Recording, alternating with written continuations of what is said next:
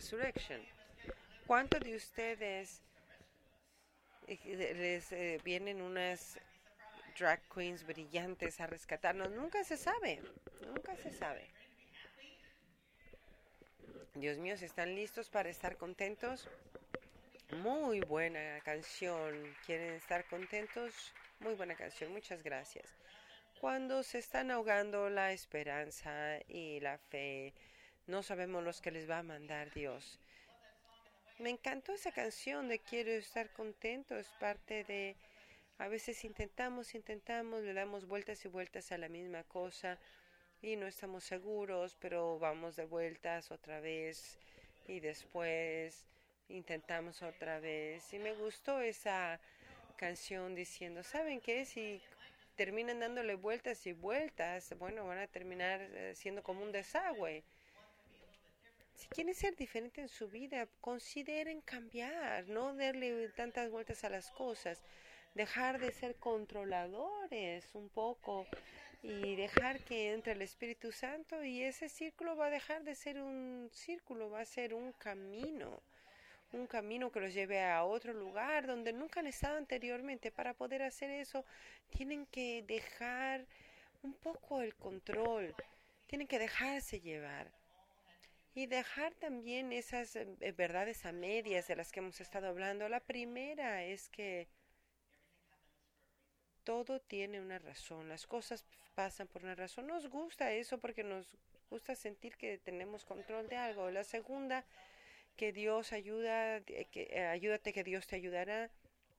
Eso también, y el día de hoy también.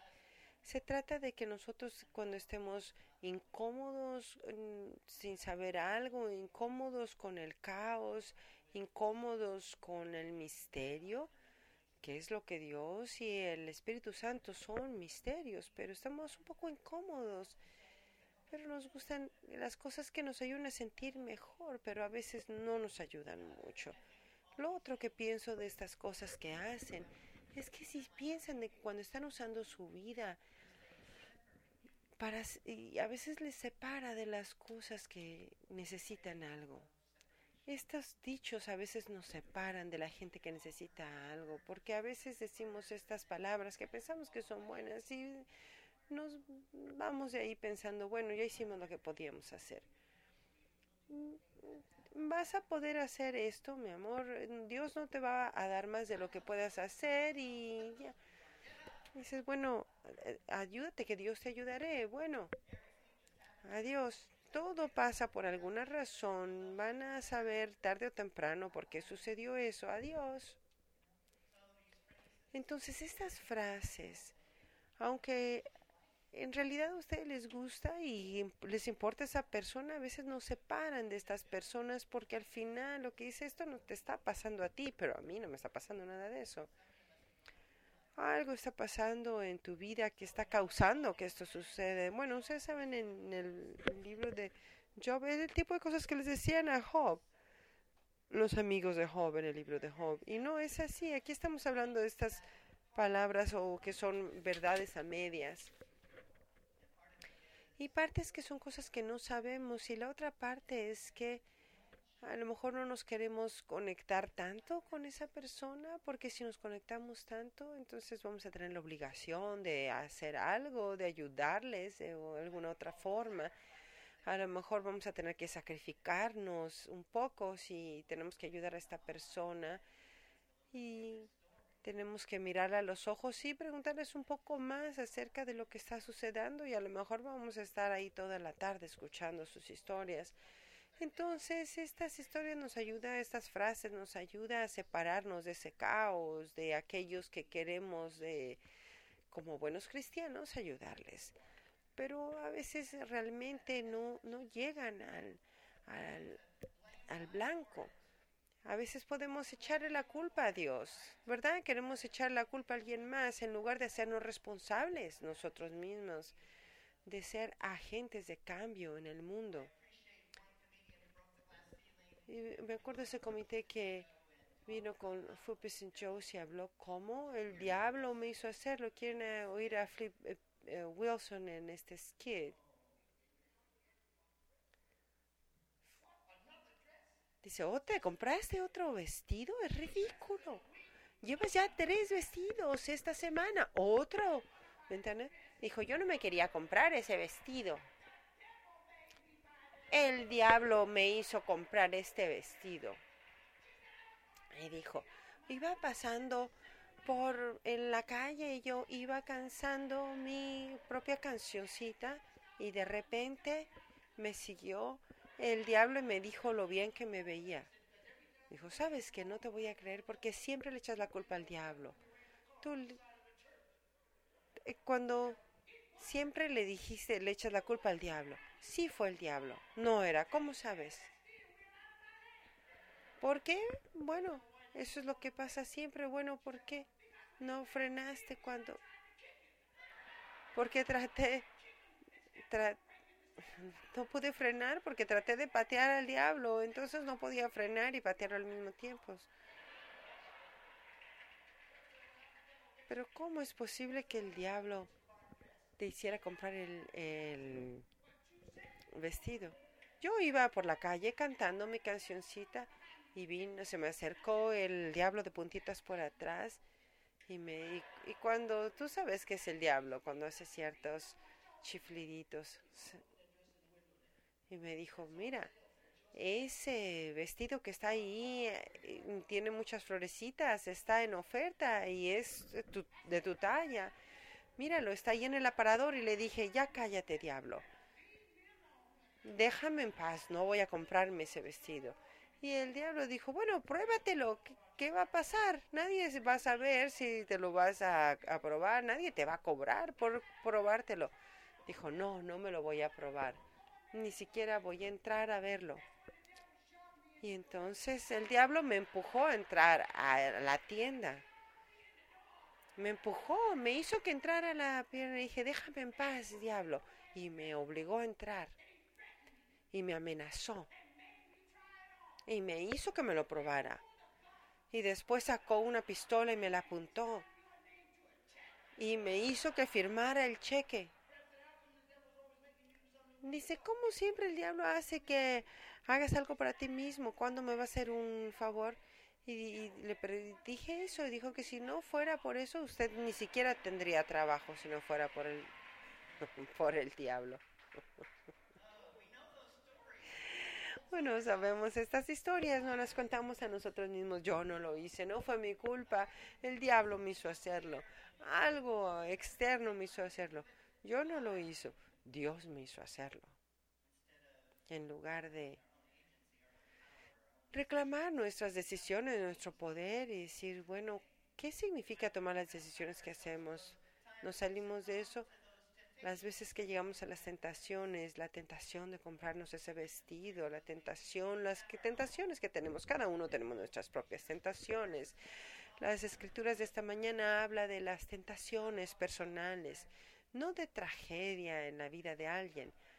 Estamos hablando acerca de nuestras propias batallas que tenemos con la tentación, la lucha que tenemos, la tentación que estamos a veces en la tienda, a veces pasamos, mi marido, Walter y yo pasamos por eh, la parte donde están los juguetes y Walter se desaparece, ¿saben? la tentación cuando son las cosas de la cocina, si nos encantan las cosas de las cocinas. Troy se desaparece. Tienen que ir a encontrar a Troy.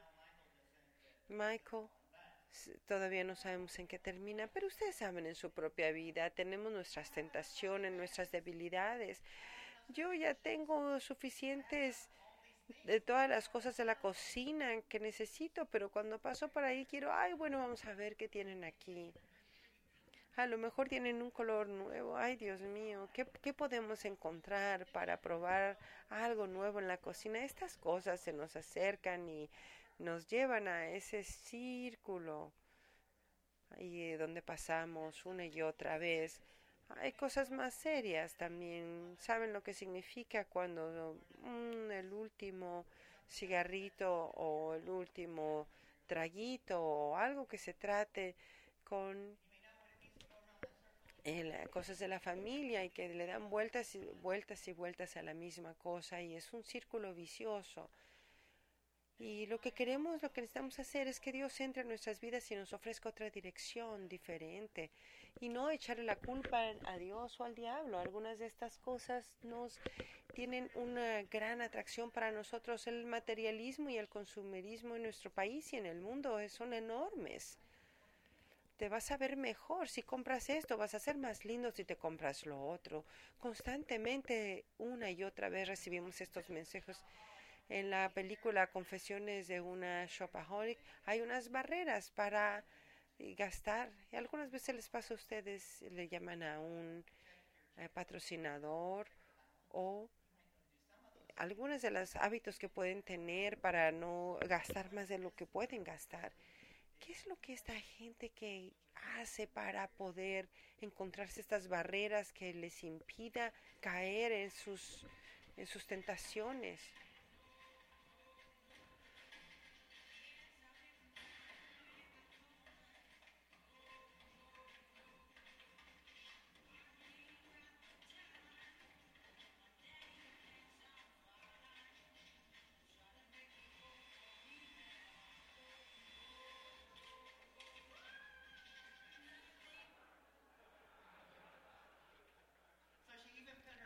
Ella puso su tarjeta de crédito en un bloque de hielo y la congeló.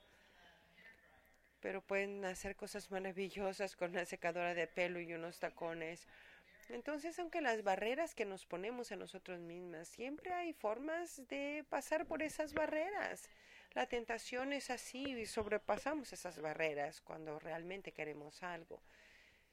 Cuando vemos las dificultades en la vida y las tragedias, nos dice que Dios siempre está ahí para ayudarlos a salir de sus tentaciones personales. Dios está ahí para ayudarlos a encontrar cómo sobrepasar, cómo superar esas tentaciones. No estamos hablando de estos retos de la vida, sino de nuestros propios retos que tenemos, como nuestras propias metas de llegar a ser mejores personas y, las barreras que tenemos eso. Eh, las últimas tentaciones de, de Cristo, nosotros decimos nuestras historias de que salió Dios del closet porque era el único que podía hablar de sus tentaciones, los encuentros que tuvo, las cosas que le llamaban, que le atraían y a las que se negó. Sabemos esa historia, excepto que Jesucristo le dijo de alguna forma esa experiencia, pero Cristo dijo quién él iba a ser y quién no iba a ser. Era una historia de salir del closet. Jesús dijo, tuve la tentación de la misma forma que todos tenemos tentaciones, todos tenemos debilidades. Dios dijo de la forma que no era tan común de cómo se alejó de esas tentaciones. Jesús no solamente al principio, sino hasta el último, hasta el final de su vida, sufrió esas tentaciones. Hasta dijo, Dios mío, quítame esta amargura. Voy a hacer tu voluntad, pero por favor, quítame este cáliz de amargura por favor, hazlo. Pero estoy aquí, estoy aquí para tu voluntad. Jesús sabía lo que las tentaciones. ¿Recuerdan esas historias que hemos visto? Pudo negarse a muchas tentaciones y llegar hacia donde Dios lo tenía planeado. Ser, eh, no somos diferentes del resto de la creación, los humanos.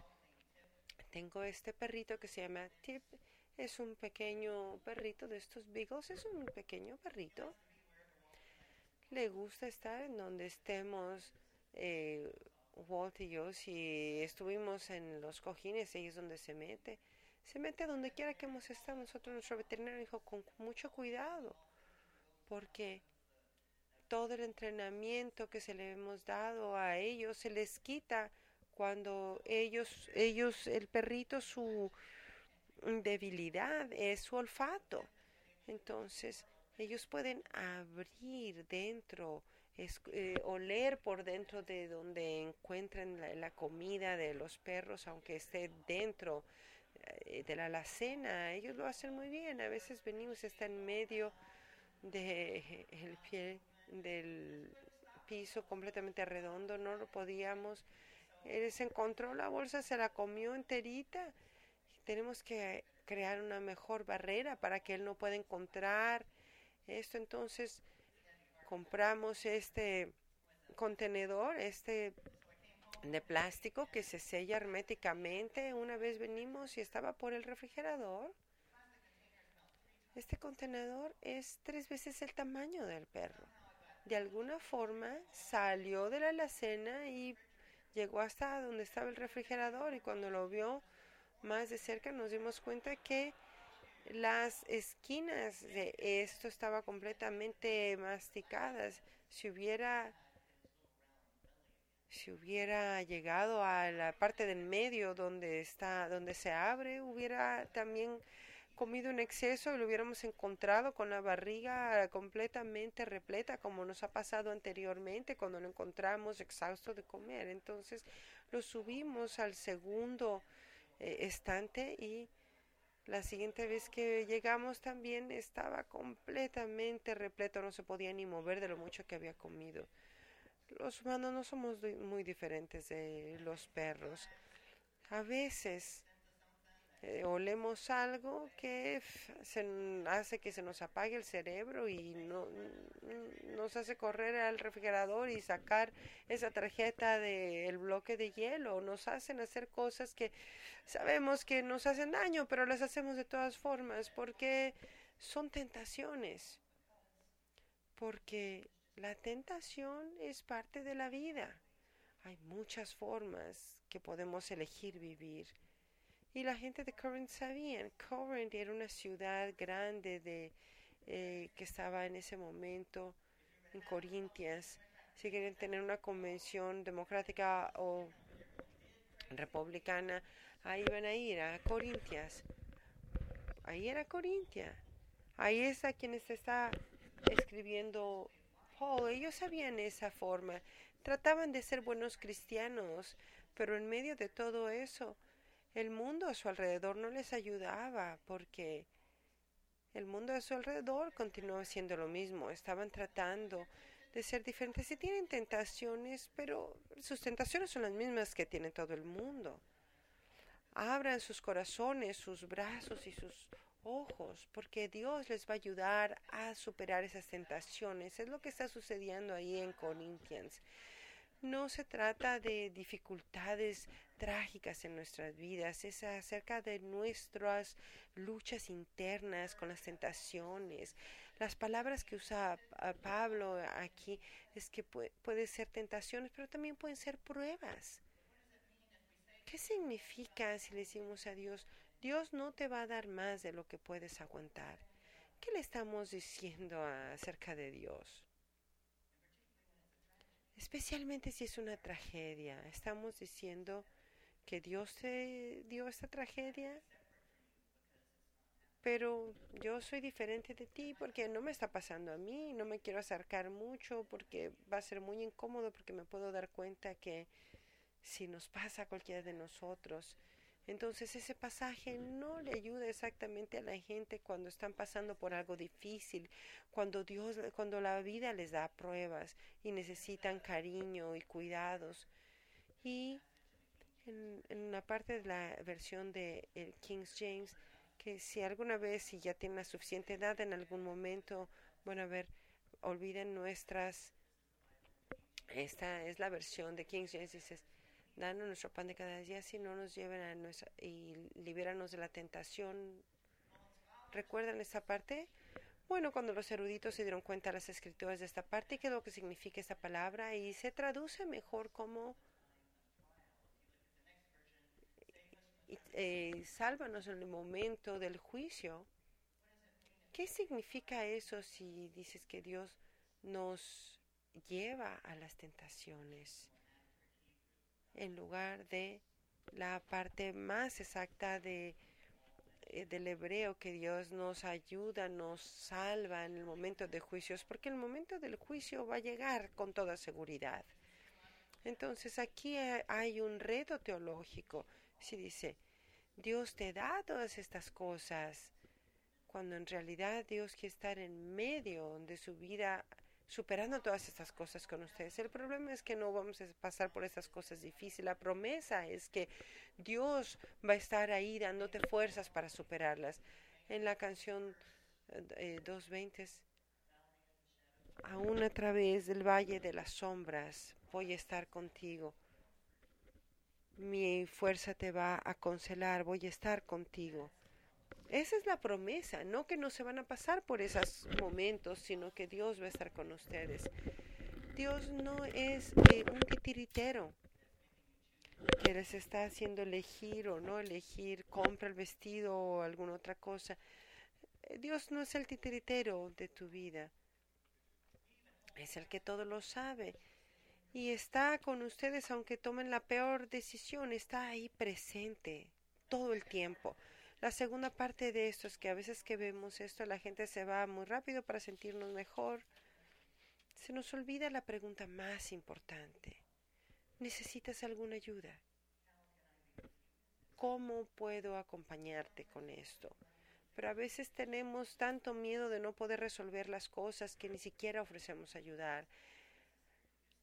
A veces es lo único que se necesita es darle un poco de esperanza para el día siguiente a esa persona. Nuestra iglesia de MCC en Baton Rouge, Luisiana, tenía 25% de la congregación se inundó este último fin de semana. La iglesia, imagínense, eh, una cuarta parte de los que estén aquí que estén inundados. En Baton Rouge, el pastor, su casa, esta es una eh, foto de su calle, de la, casa del reverendo Keith. Imagínense, uno ve esto y dice, Dios mío. Quiero decir, Dios mío, eh, no lo puedo decir, Keith. Eh, Dios no te va a dar más allá de lo que puedas tú aguantar. Adiós, Keith. No podemos hacer eso. La siguiente foto, él encontró esta, este libro de himnos de su madre ya se acabó, pasó por todas las páginas antes de eh, tirarlos. Sí recibió ayuda en forma de, de gente que le ayudó, de los congregantes, y también se apareció ahí otro drag queen a ayudarlo. No creo que ahí son eh, vino a ayudarle, no tiene nada que ver con las pelucas y con las eh, tacones que está usando, no podemos decir vamos a ayudar o no ayudar. En Mississippi también le ayudaron y les ayuda, estamos muy agradecidos de su eh, trabajo. Creo que en el, en el, no nos dicen de separarnos de cosas, sino los evangelios nos dicen tu ayudar. Hay dos formas de ayudar. Una forma es donar y aquí hay un, pueden ir a su sitio web y ayudarles con PayPal. Otra cosa que pueden hacer es mandarles un cheque. Pongan por favor ahí en el memo que es para ayuda para las inundaciones. Y también otra cosa que les gustaría recibir son voluntarios. Pueden llamar a las iglesias y ver qué es lo que necesitan en esta iglesia en Baton Rouge y ayudarles de alguna forma, porque esto es devastador. Pueden decir, todo sucede por una razón, Kid. Dios te va a ayudar, ayúdate que Dios te ayudará. O podemos querer decir, ¿saben qué? Dios no te va a dar más de lo que puedes ayudar, pero a lo mejor lo que Dios nos está diciendo que hagamos es que Dios te va a ayudar con todo lo que te está dando.